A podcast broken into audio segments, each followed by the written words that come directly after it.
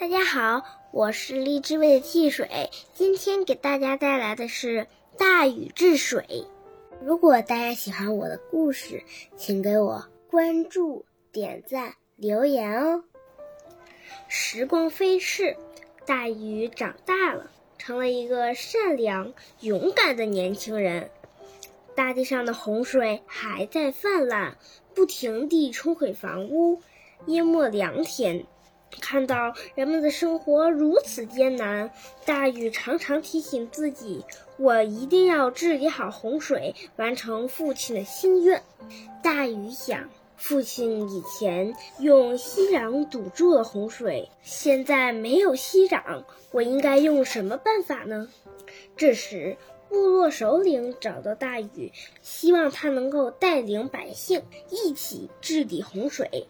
于是，大禹带着一群帮手去各地查看水情。他们不辞劳苦，翻过了所有的高山，跑遍了所有的平原大地。在勘察水情中，大禹的脑海里有了一些头绪。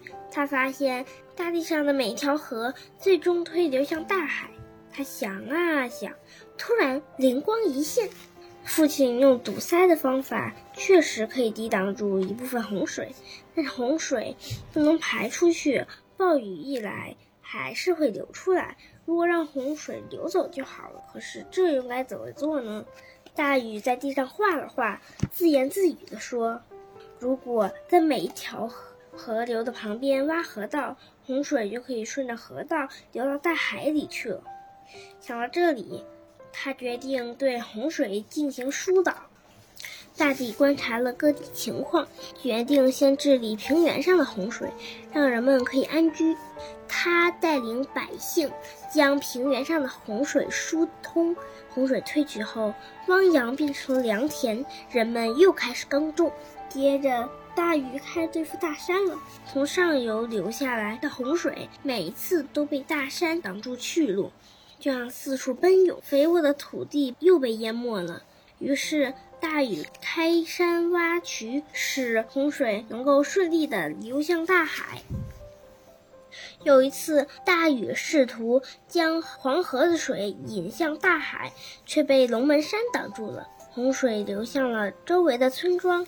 这龙门山的石头坚固无比，大禹花了几年的时间都没有把山给凿开。就在大禹束手无策的时候，曾经帮助过鲧的神龟游了过来。他送给大禹一把开山神斧，说：“这把神斧威力无比，可以帮助你劈山凿石。”大禹感激地接过神斧，使出全身的力气，对准龙门山劈去。只听一声巨响，龙门山一下子被劈成了两半。奔腾的洪水穿过龙门山，浩浩荡荡地向大海流去。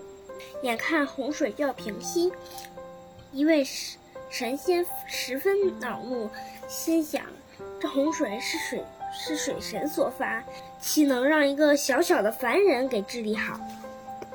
这位神仙名叫相柳，曾是水神公公手下的一员大将，后来公公战败。相柳便躲到了人间。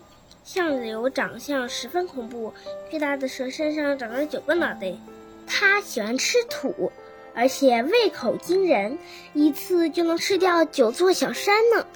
他嘴里喷出的口水，落到地上会变成沼泽，散发出腥臭的气味，任何生命都不能生存。相柳来到人间，张开大口吃起了河背的泥土。没有了河背，洪水又开始四处泛滥，搅得人们不得安宁。大禹知道后，立刻赶了过来。只见相柳九个脑袋都张着血盆大口，咿咿呀呀地朝大禹冲了过去。大禹镇定地举起神斧，大喝一声：“你这个丑八怪，竟然跑过来！你这个丑八怪，竟然跑来破坏河坝！”扰乱人民人们的生活，看我不杀了你！说罢，一斧头砍下了相柳中间的脑袋，另外八个脑袋没了指挥，发疯似的互相撕咬起来。不一会儿，相柳相柳就死在了河边。相柳倒地后，他血液流过的地方，草木都枯萎了，小虫子们也全都死了。那儿变成了一个臭气熏天的大沼泽，散发着毒气。大禹看到这种情况，急忙说：“快来人，我们一定要把它堵住，流出去可就糟了。”于是他和大家一起挑来干净的土块，想要盖住这片沼泽。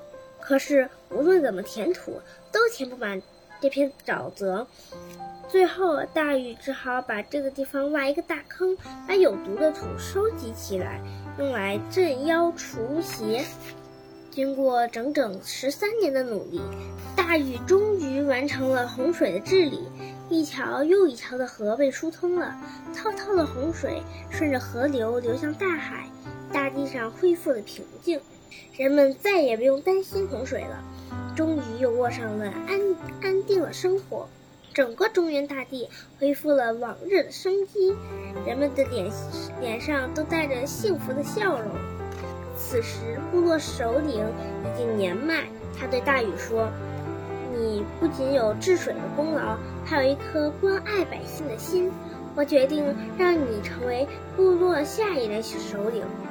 后来，大禹成了人间的天子，并建立了我国第一个朝代夏朝。大禹在位期间，百姓安居乐业，五谷丰登，过着平静而又幸福的生活。今天就分享到这里，谢谢大家的收听，晚安。